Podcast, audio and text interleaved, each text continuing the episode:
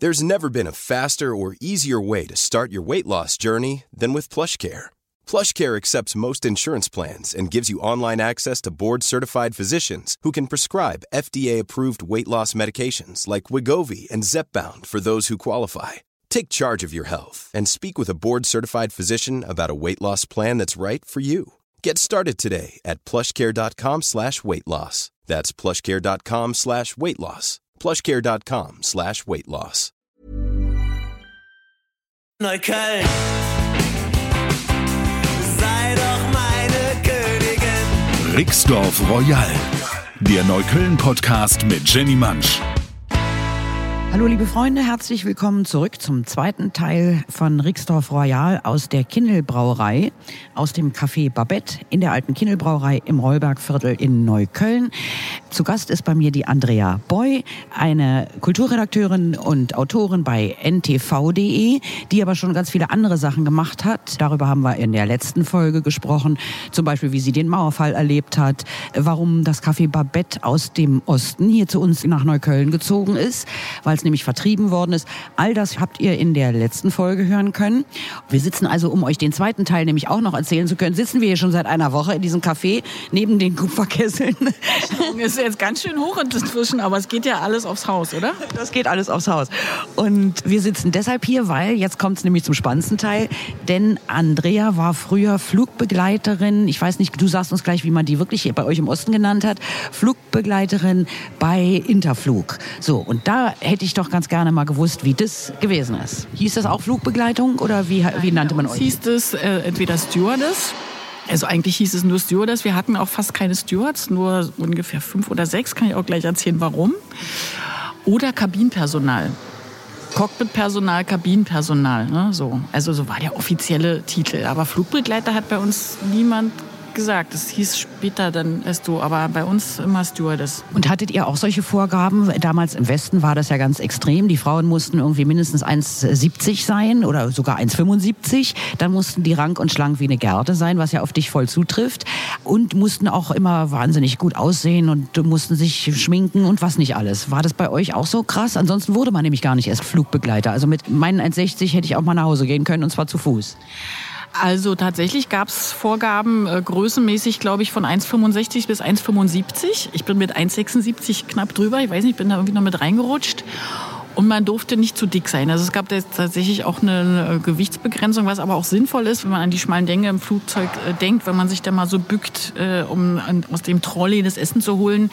Kolleginnen mit sehr breiten Hüften bleiben da schon auch gerne mal stecken. Das ist natürlich dann peinlich. Deswegen, wenn dann eine im Laufe der Jahre äh, zu dick geworden war, also wir wurden ja tatsächlich auch regelmäßig überprüft, gab es ja mal so Gesundheitsüberprüfungen und so, da wurde dann auch aufs Gewicht geachtet und die zu dick waren, wurden dann eine Weile gesperrt und mussten dann abnehmen. Ach komm. Ja, also es ist selten vorgekommen, aber es ist vorgekommen. Die wurden erst dann wieder eingesetzt, wenn sie abgenommen Ja, hatten. wenn sie, genau.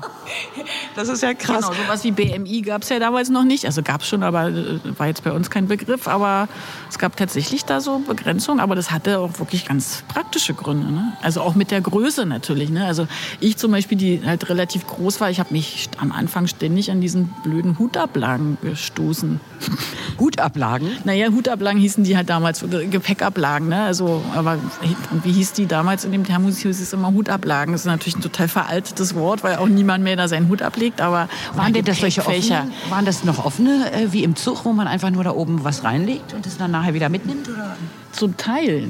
Also ich erinnere mich gerade gar nicht so gut, aber ich glaube, die waren zum Teil äh, offen. Sag mal, und die Ausbildung, äh, wie bist du denn überhaupt Flugbegleiterin, also Stewardess geworden? Deswegen gab es so wenige männliche, also so wenige Stewards. Man musste bei Interflug äh, eine Ausbildung machen zum Verkehrskaufmann. Oder Wirtschaftskaufmann Spezialisierungsrichtung Verkehrswesen. Eine zweijährige Berufsausbildung an dieser Berufsschule. Eine S-Bahn-Station vor Schönefeld sieht man links da die Berufsschule. Und während dieser Ausbildung, zwei Jahre, konnte man sich bewerben für die Zusatzausbildung Kabinenpersonal. Und wenn man die nicht bekommen hat, also da nicht reinkam, dann war man Wirtschaftskaufmann. Und das haben also kaum Männer gemacht. Deswegen hatten wir so wenige Stewards. Also ich glaube, wir waren ungefähr 350 Stewardessen und vielleicht fünf, sechs, sieben Stewards. Mehr waren es nicht, weil man lief einfach Gefahr, dann Wirtschaftskaufmann zu sein, Und die, die also nicht diese Zusatzausbildung machen konnten, die haben dann halt entweder am Flughafen gearbeitet oder irgendwo am Büro, ne? entweder an der Abfertigung oder in der Lohnabteilung oder Fracht oder wo auch immer. Und man konnte halt überall, wo es so Bürojobs gab, dann eingesetzt werden. Wenn man da keine Lust drauf hatte. Und deswegen gab es da so wenige Männer. Wir hatten halt in der Berufsschule viele Flugzeugmechaniker. Also bei den... Sagte sie strahlend. Die sahen gut aus, oder wie? Naja, man hat ja auch sowas wie Schuldisco, also Berufsschulfeierlichkeiten. Denn es ist natürlich schon mal gut, wenn man auch männliche so Tänzer hat und nicht nur alles Mädchen in der Schule sind. Ne? Klar, und da waren auch ein paar Schnucklige dabei. Logischerweise. Ja, und ähm, die haben halt damals immer nur pro Jahr so viele ausgebildete Stewardessen, wie sie gerade brauchten. Und in meinem Jahrgang waren das am allerwenigsten. Also der Jahrgang an Stewardessen war ganz klein. Drei Schulklassen waren wir, drei Lehrlingsschulklassen. Da waren noch welche dabei, die gehörten zum Reisebüro und Jugendtourist. Der Jugendtourist war das Jugendreisebüro der DDR und Reisebüro halt Reisebüro. Die haben halt alle dieselbe Grundausbildung gehabt und waren dann halt nur spezialisiert. Und von diesen drei Klassen kamen aus meinem Jahr nur sechs dran. Und dann waren aus dem Vorjahr noch welche übrig. Wir waren also nur elf. Wir waren die kleinste Kabinenpersonal-Ausbildungsklasse äh, ever sozusagen. Sonst waren es halt auch mal 30 oder 20, aber in meinem Jahrgang haben sie halt so wenig gebraucht. Das heißt, es waren wirklich sehr wenige, die diesen Schritt gehen konnten. Da musste man schon Glück haben und ich hatte halt das Glück. Ich war halt, ich bin halt durch alle Tests gekommen. Nicht schlecht. Und äh, warum wolltest du Stewardess werden? War, hattest du das Gefühl, ah, jetzt, dann komme ich wenigstens mal ein bisschen raus? Oder? Richtig. Also ich habe mich schon immer für ferne Länder interessiert und habe schon immer Bücher über Paris oder New York oder einfach über die, für die Welt. Ich wollte halt gern reisen und meine erste Idee war so, Reiseleiterin zu werden. Und dann habe ich mitbekommen, dass Reiseleiterin auch ganz oft heißt, dass man Leute, die von außerhalb in die DDR kommen, rumführen. Sind auch hatte ich ja jetzt irgendwie nicht so einen Bock drauf. Ich wollte natürlich irgendwo anders hin und irgendwie eine Tante von mir, die arbeitete halt bei Interflug und irgendwie durch die bin ich drauf gekommen, dass man ja da auch irgendwie über diesen Weg das mal probieren könnte. Obwohl ich halt wusste, dass es der Pfad sehr schmal ist dahin. Ne? Und man musste ja, wie gesagt, Größe, Gewicht, dann musste man die kaderpolitische Überprüfung durchmachen. Also keine Westverwandtschaft hatten wir zum Glück. Also in dem Fall, sonst war es natürlich blöd, keine Westpakete, aber in dem Fall war es halt gut, ne? keine Westverwandtschaft. Die wohnten halt einfach alle im Osten, unsere Verwandten. Und dann musste man. Das war Bedingung, dass die keine Westverwandten. Kontakt. Ja, weil wir waren ja Auslandskader und Geheimnisträger, wobei ich nicht weiß, welches Geheimnis ich jetzt äh, gehütet habe, was jetzt nicht jeder wissen könnte. Aber wir waren halt Auslandskader und haben ja auch die DDR nach außen hin vertreten. Und ich wurde auch, also meine Nachbarn wurden befragt und ich wurde total durchleuchtet auf dem Weg dahin. Ne? Und dann hatten wir halt diese, äh, nachdem das alles, auch die medizinische Überprüfung musste man durchmachen, weiß ich nicht, da musste man so einen Test machen, der hieß Coriolis-Test, da wurde man auf so einen Stuhl gesetzt, der sich drehte und währenddessen musste man die Augen zumachen und mit dem Kopf immer so hin und her. Und da hat man dann das Gefühl, man würde schaukeln. Wenn einem dann nicht schlecht, also ne, obwohl man auf dem Stuhl sitzt, aber man hat wirklich ein ganz und die Zentrifuge quasi. Ja, genau. Und wenn man das sozusagen überstanden hat, ohne dass es einem schlecht wird oder so, dann hatte man diesen Test äh. Die Zähne und Herz und Augen und alles. Man wurde halt irgendwie durchgecheckt, dass man gesund ist. Und dann kam der Test. Da wurde dann Englisch, Russisch, Geografie und aktuell politisches Wissen getestet. Und bei Englisch und Russisch war es so, man musste einen Text vorlesen, der ihm vorgelegt wurde. Und dann haben sie halt auf die Aussprache geachtet und wie flüssig man es liest. Und dann musste man ihn übersetzen bei Geografie war fies. Bei mir haben sie mir so ein weißes Blatt gegeben und da war mit Kugelschreiber so blaue Linien eingezeichnet. Und dann sagten sie so, das ist Europa, das sind die Flüsse. Zeigen Sie uns mal fünf Hochgebirge. Krass. Ich konnte sozusagen nur anhand der Flussverläufe musste ich mir ungefähr überlegen, welche Flüsse das sind. Ah, äh, dann die Landkarte zusammen und dann fünf Hochgebirge anzeigen. Das war schon wirklich. Das hätte ich auch nicht gekonnt. War schwierig, aber habe ich irgendwie hingekriegt. Und dann das Krasseste war wirklich. Ich weiß gar nicht, ob mir fünf Hochgebirge einfallen würden. Also äh, Erzgebirge. Nee, hoch, hoch, hoch, genau. Ja, ich weiß auch nicht. Irgendwie habe ich das jedenfalls geschafft. Aber das Krasseste und das, also eigentlich krank aus heutiger Sicht oder auch schon aus damaliger Sicht, aktuell politisches Wissen. War mir ja klar vorher und ich habe also Zeitung gelesen noch und nöcher und aktuelle Kamera geguckt und weiß ich nicht, um zu gucken, was in der Welt so los ist. Und dann fragen die mich doch tatsächlich, das denke ich nicht zu fassen, was hat Erich Honecker auf seinem letzten Messeruntergang gesagt? Und ich dachte so, verdammte Scheiße, was hat der wohl gesagt? Keine Ahnung, was der gesagt hat. Ja? Und dann habe ich überlegt, was, hat er, was sagt er denn immer so bei solchen Gelegenheiten? Der sagt er eigentlich immer dasselbe. Und es war ja wirklich immer so, wenn die Messe war, hat er manchmal so aus Gag so gezählt. Mein Vater hat irgendwann mal erzählt, Neues Deutschland, 42 Bilder nur von Erich Honecker bei Messerundgang. Also die ersten Seiten waren immer Messerundgang und er dann an verschiedenen Ständen und so. Also total bekloppt. Und dann habe ich dann irgendwie, ja, friedliche Koexistenz und der Handel, der die verschiedenen Gesellschaftssysteme miteinander verbindet. Und das war dann natürlich auch irgendwie richtig und damit war ich durch. Ja, nicht schlecht. Ja, also das Einzige, wo sie gesagt haben, ja, Russisch könnte ich noch ein bisschen, aber sonst war super. Und ich habe es ja auch geschafft. Kannst du denn heute noch Russisch? Also ich kann noch so ein paar Sätze, so ein paar, ne, so mein Name und wo ich wohne und die Begrüßung hier, wo man die Passagiere begrüßt und so weiter. Und ich kann es halt noch lesen, aber sprechen, wenn man es nicht anwendet, weißt du ja, man verliert die Sprache einfach so wie alles andere, wenn man sie nicht anwendet. Und Russisch ist halt auch nicht ohne, ne? also sechs Fälle und, und so. Also ist jetzt nicht so wie Sprache, die dem Deutschen sehr verwandt ist. Ne? So. Also nein, sprechen kann ich es nicht mehr. Ich kann es noch lesen und wie gesagt, so ein paar Sätze könnte ich Many of us have those stubborn pounds that seem impossible to lose, no matter how good we eat or how hard we work out. My solution is PlushCare. PlushCare is a leading telehealth provider with doctors who are there for you day and night to partner with you in your weight loss journey. They can prescribe FDA-approved weight loss medications like Wagovi and Zepbound for those who qualify. Plus, they accept most insurance plans. To get started, visit plushcare.com slash weight loss. That's plushcare.com slash weight loss. Tun noch und ich könnte mich vielleicht auch, ich könnte halt vielleicht nach dem Weg fragen oder so, ob ich die Antwort dann verstehe, ist eine andere Sache. Und hat denn dein Job bei Interflug deine Hoffnungen so ein bisschen eingelöst, auch die du hattest, mit rauskommen und Länder sehen und die, in die weite Welt? So weit wie es halt ging in Richtung Osten? Erstmal überhaupt gar nicht, weil es ja so, weil man angefangen hat, wir sind ja auch in Westen geflogen. Ne? Also sie hatten erstmal den Ostblock, der natürlich den größten Teil abgedeckt hat, weil einfach auch die DDR-Bürger natürlich in der Regel nur in Osten konnten. Natürlich gab es aber auch welche, die in Westen flogen, jetzt auch geschäftlich. Ne? Oder halt auch im Urlaub, aber oder halt auch Afrikaner, die mit uns nach Afrika geflogen sind. Ne? Also wir hatten ja relativ viele afrikanische Linien, weil ja auch viele Länder dort den sozialistischen Weg eingeschlagen haben. Weiß ich nicht, Angola und Mosambik und äh, Jemen gab es ja auch zwei, ne? also, und Algerien. Da wurde halt viel auch geflogen. Oder natürlich Vietnam, weil wir ja diese ganzen Vertragsarbeiter da hatten oder nach Kuba ist man ja in äh, Kanada zwischengelandet und so weiter. Also es gab auch viel, so in Wien und Athen und äh, Helsinki und Brüssel und so, ne? das gab es halt alles. Aber wenn man angefangen hat, musste man sich erstmal bewähren und wurde erstmal nur auf den Ostlinien eingesetzt. Also SW und NSW, ne? sozialistisches und nicht sozialistisches Wirtschaftsgebiet. Und wenn man sich dann bewährt hatte, dann durfte man irgendwann auch in Westen fliegen. So weit habe ich es aber nie geschafft.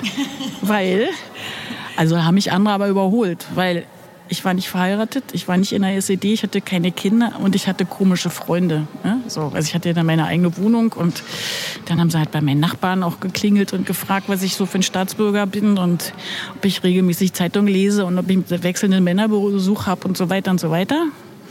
Es geht so um die berufliche Zukunft Ihrer Nachbarin und bitte reden Sie nicht mit ihr darüber, vertraulich. Und sobald sie weg waren, hat er sofort bei mir geklingelt und gesagt, weiß, ne, ich, wer hier gerade bei mir war, was die mich alles gefragt haben und so weiter, die hätten halt wissen müssen, das war einer der Mitgründer vom neuen Forum dann später. Ne? Also die haben halt einfach den Falschen gefragt, ne? weil der hat auch ganz diplomatisch geantwortet so mit, naja, sie ist eine Staatsbürgerin, wie man es unter diesen Umständen diesem Land erwarten kann. Ne? Das kann man natürlich so, Gute so auslegen. Ja, und war halt auch ein intelligenter Typ. So, ne?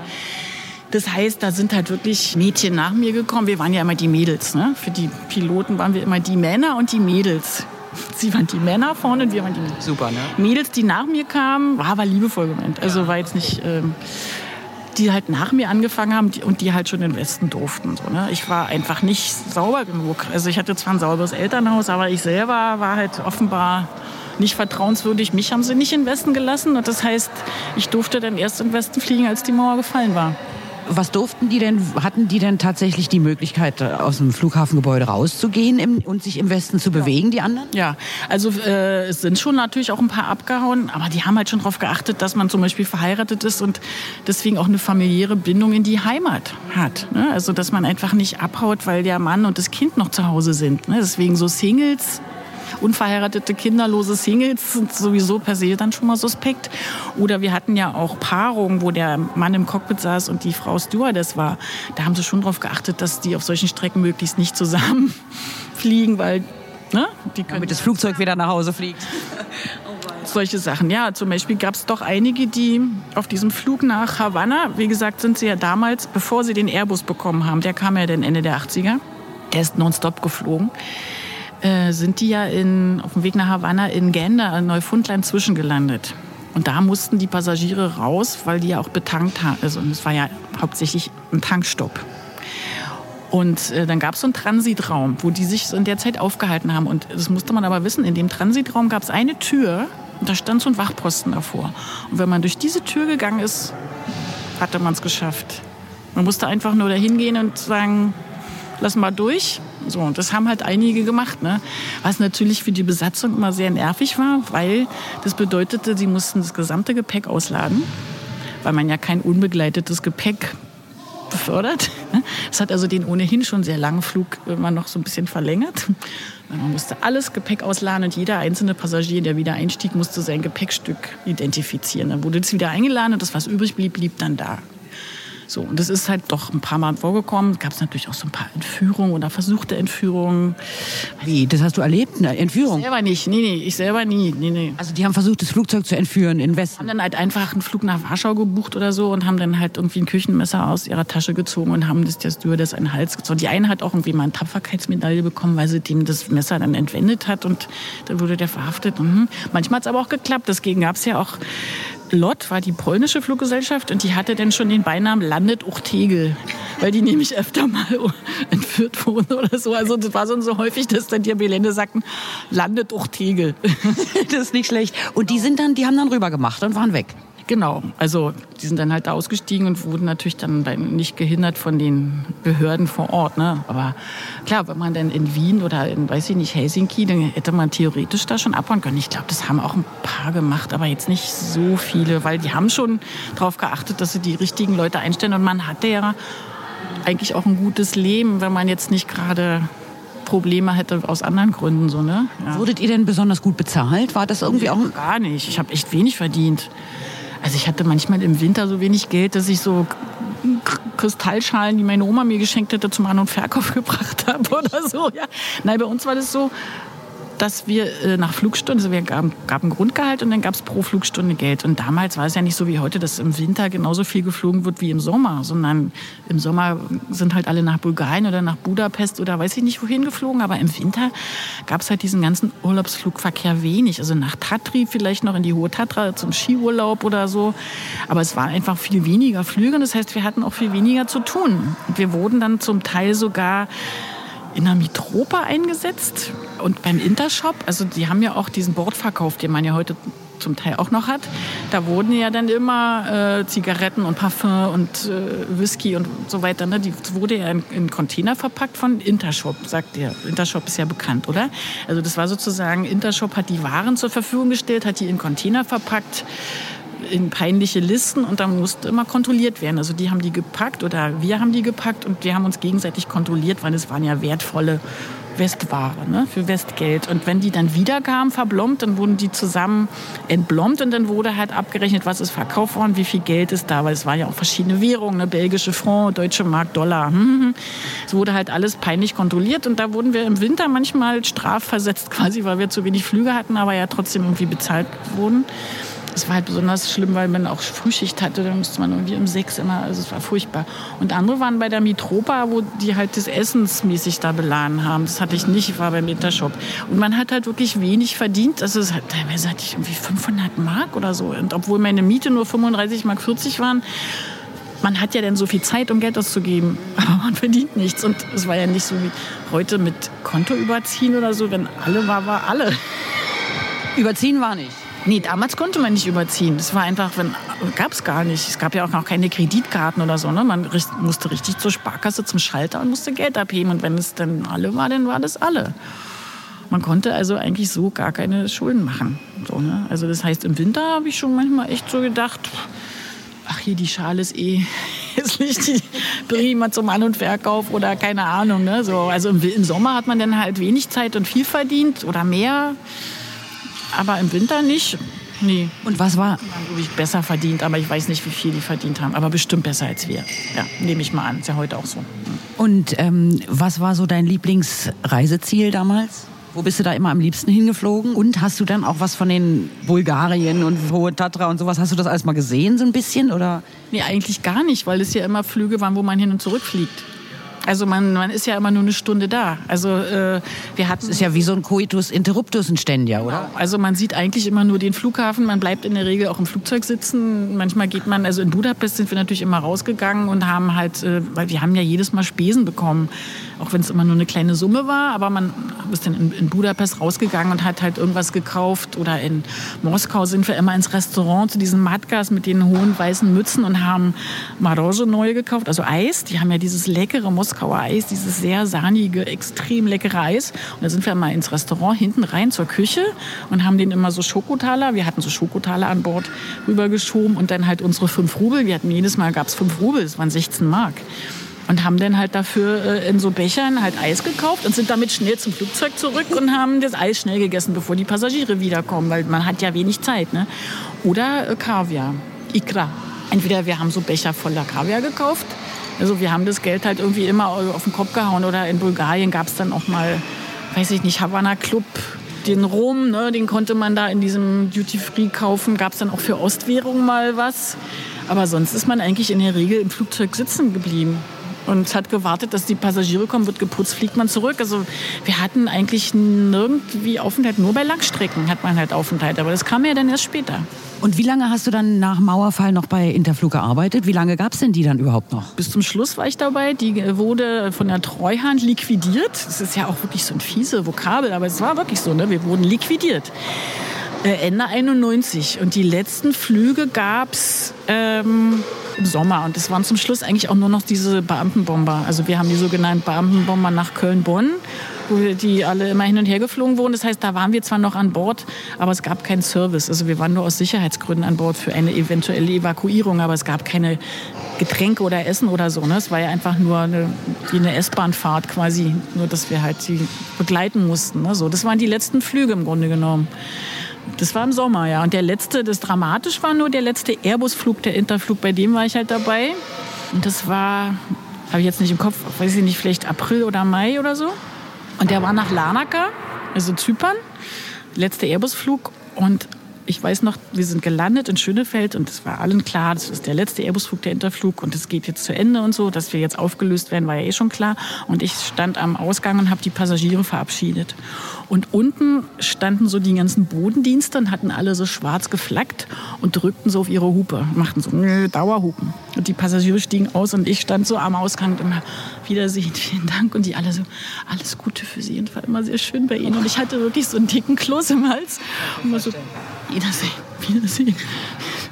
So, ne? Also das war wirklich, das war schon hart, weil es auch irgendwie traurig war, weil ich irgendwie so dachte, jetzt ist die Mauer gefallen und wir haben Airbusse und jetzt steht mir die Welt offen und dann hatten wir ja auch die ganzen äh, Bangkok, Singapur und Dubai und wir haben, ne, Karachi, wir waren ja überall und, und irgendwie ging es doch gerade erst richtig los. So, ne? Und als es gerade so richtig losging mit der Welt, war es schon wieder vorbei. Klar, man hätte ja woanders, haben ja andere auch gemacht, aber äh, mit Interflug war es dann halt vorbei, ne? weil obwohl uns ja die Lufthansa übernommen hätte, da hat das Bundeskartellamt gesagt, mm -mm, ist nicht, dann hat Lufthansa eine marktbeherrschende Stellung. Weil da gab es ja diese ganzen anderen Fluggesellschaften, die es heute gibt, gab es ja damals noch gar nicht. Ne? Also die hatten sozusagen einfach zu wenig Konkurrenz. Und British Airways hat da auch ernsthaftes Interesse und da hat, keine Ahnung, irgendeine andere Institution gesagt, "Mm, geht nicht, dann hat British Airways so einen großen Fuß auf dem deutschen Luftverkehrsmarkt, das können wir nicht zulassen. Dann haben sie uns lieber alle entlassen. Tausende Mitarbeiter. Alle entlassen und haben uns dicht gemacht.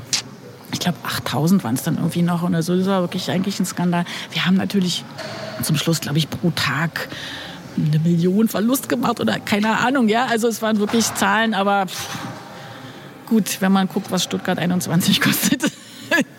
Oder was der BER, der leer steht, pro Tag kostet. Also das ist jetzt Im Rückblick rück, äh, rückt sich da einiges zurecht. schon auch anders lösen können. Aber dazu habe ich natürlich jetzt zu wenig äh, wirtschaftliche Ahnung, um äh, das wirklich einschätzen zu können. Aber es gab ja schon auch diverse Dokus dazu und so, wo man denkt, das war schon auch eine politische Entscheidung, hätte man auch irgendwie anders machen können. Naja, und die drei Airbusse, die haben wir ja Franz Josef Strauß zu verdanken. Ne? Der war ja im Airbus-Vorstand und der hat der DDR sozusagen den Kredit bewilligt, damit wir die äh, bekommen. Und eine kostete irgendwie 120 Millionen D-Mark.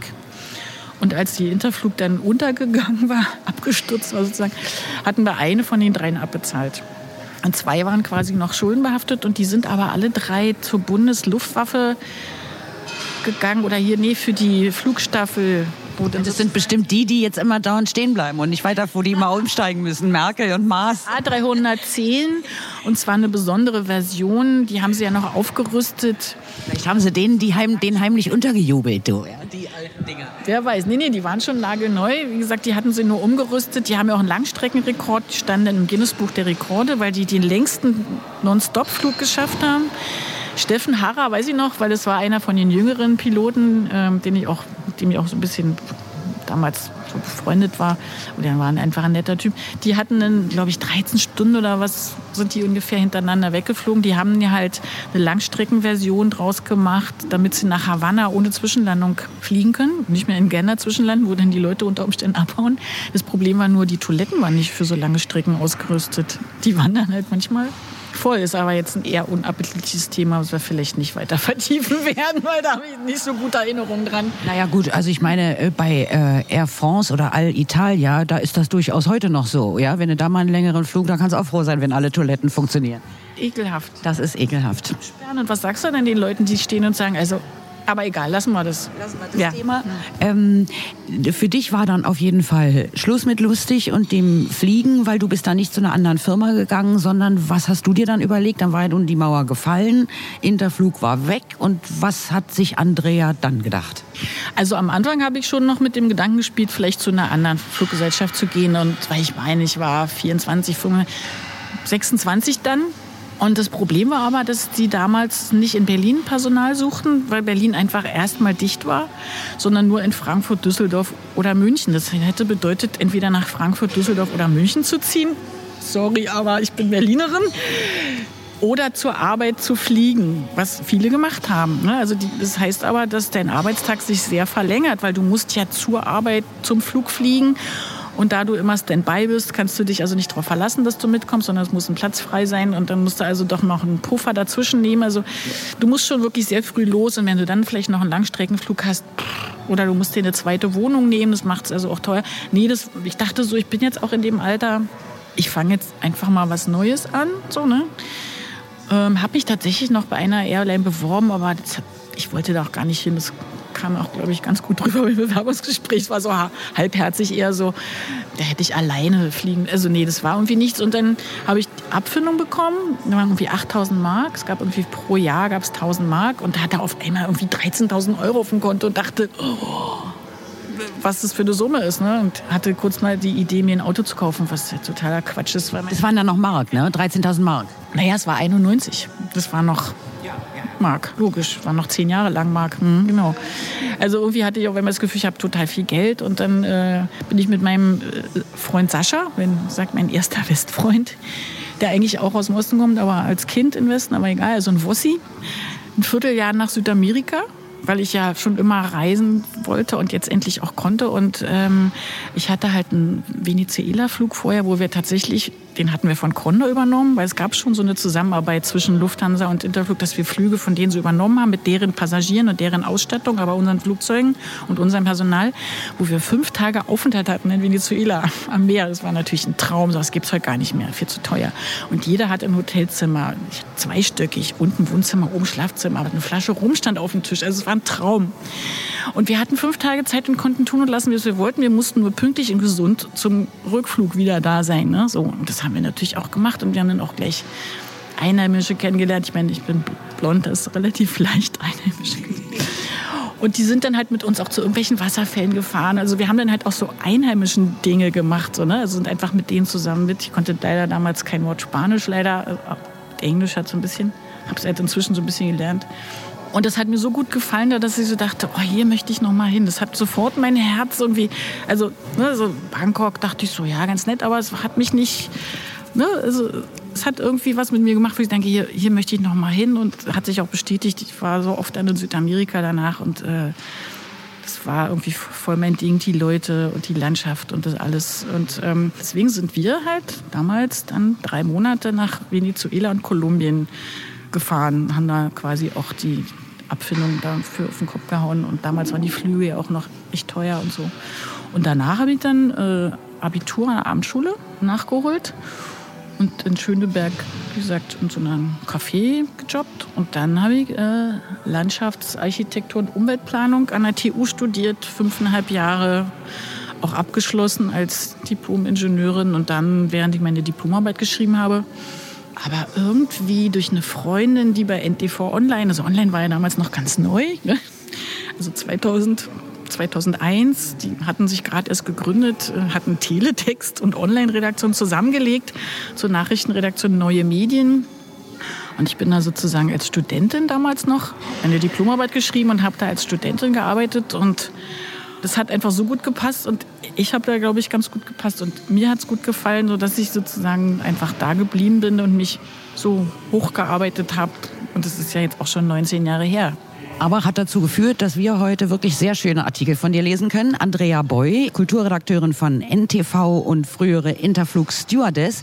Und man kann dich sogar sehen, denn es wurde mal ein Film gedreht. Und sag uns doch mal bitte schön, ähm, wo man den noch angucken kann.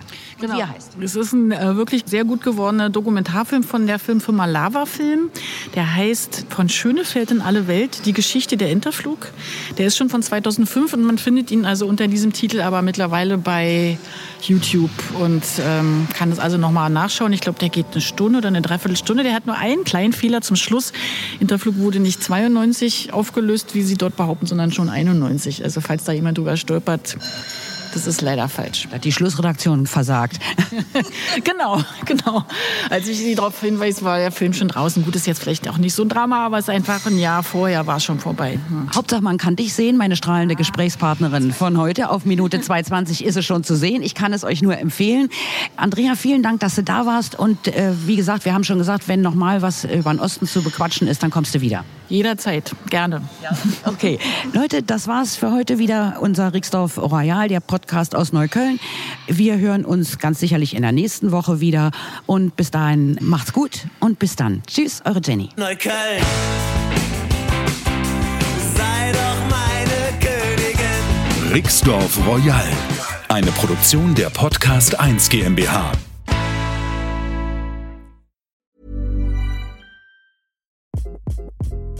Hi, this is Craig Robinson from Ways to Win, and support for this podcast comes from Invesco QQQ, the official ETF of the NCAA. The future isn't scary. Not realizing its potential, however, could be. Just like on the recruiting trail, I've seen potential come in many forms as a coach. Learn more at Invesco.com slash QQQ. Let's rethink possibility. Invesco Distributors, Inc.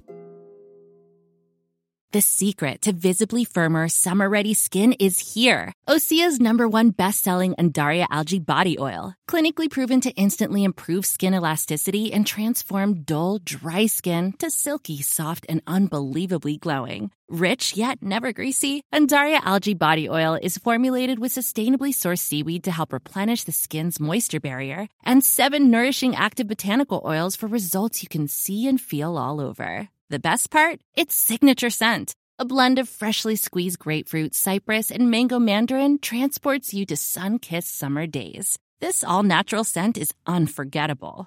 Everything Osea makes is clean, vegan, cruelty free, and climate neutral certified, so you never have to choose between your values and your best skin. Get healthy, glowing skin for summer with clean vegan skincare from Osea. Get 10% off your first order site wide with code GLOW at OseaMalibu.com. That's OSEAMalibu.com code GLOW.